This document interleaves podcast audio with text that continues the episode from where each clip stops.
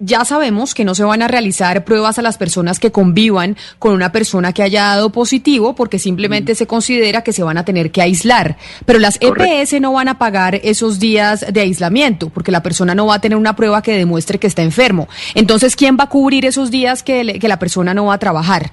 ¿Cómo, cómo se va a hacer eso? Ustedes ya, ustedes ya hablaron con las ARL, hablaron con el Ministerio de Trabajo, etcétera, etcétera. ¿Eso cómo va a funcionar? Porque es otra de las preguntas que tienen los empleadores. Usted no puede ir a trabajar, pero no tiene una prueba que le demuestre que usted sí tiene COVID. Claro, es que esto es un rompecabezas muy complejo, Camila. Se soluciona un problema y entonces aparecen otros. Yo creo que la alcaldesa acertó con su medida, eh, digámoslo sin, sin pena.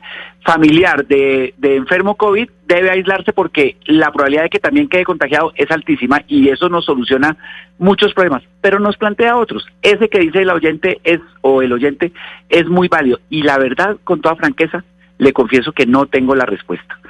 Mm, podría yo aquí aventurar una respuesta improvisada y sería un error porque eh, eh, mandaría un mensaje equívoco a los oyentes. Vamos a tener hoy una reunión con el ministro para eso y la pregunta específica es esta. Esa persona que debe quedarse confinada pero que no tiene prueba, eh, debe declararse como incapacitada para efectos laborales?